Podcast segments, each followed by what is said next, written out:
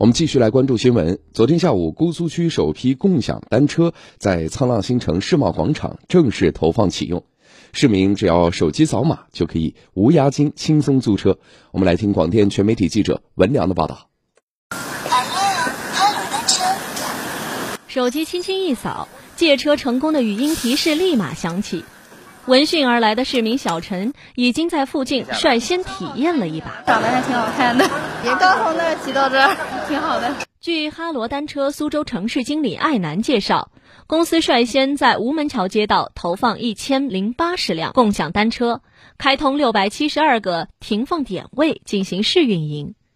看着年轻人纷至沓来体验崭新的单车，觉得很有成就感。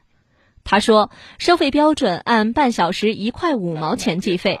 对于经常需要使用共享单车的市民，建议购买月卡、季卡或者年卡，可以省下不少费用。啊，对，正常你这个卡买了过以后呢，你每个月都可以骑。那季卡的话，就是三个月之内都可以骑；那年卡的话，就是一年。为了使停放更加有序，这批共享单车采用了北斗加 GPS 定位系统，配备高精度电子围栏，实现精准定位。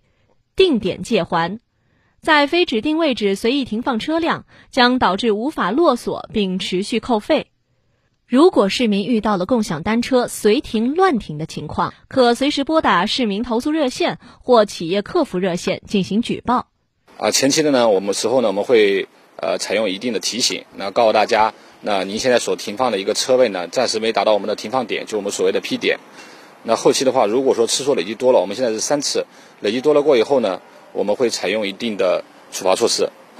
据了解，姑苏区在综合考量区域城市空间承受能力、道路资源与停放设施承载能力的同时，根据市民出行需求特征，在外围街道先行开展共享单车试点。今年，吴门桥、苏锦、虎丘和白杨湾四个街道将分批投放两千四百辆共享单车。共设置停放点位一千五百七十七个。姑苏区道路停车和地下管线管理站工作人员范华：我们建立了一个部门联动机制，主动联合属地街道共管共治，常态化开展道路路面的巡视，督促运营企业及时发现并解决问题。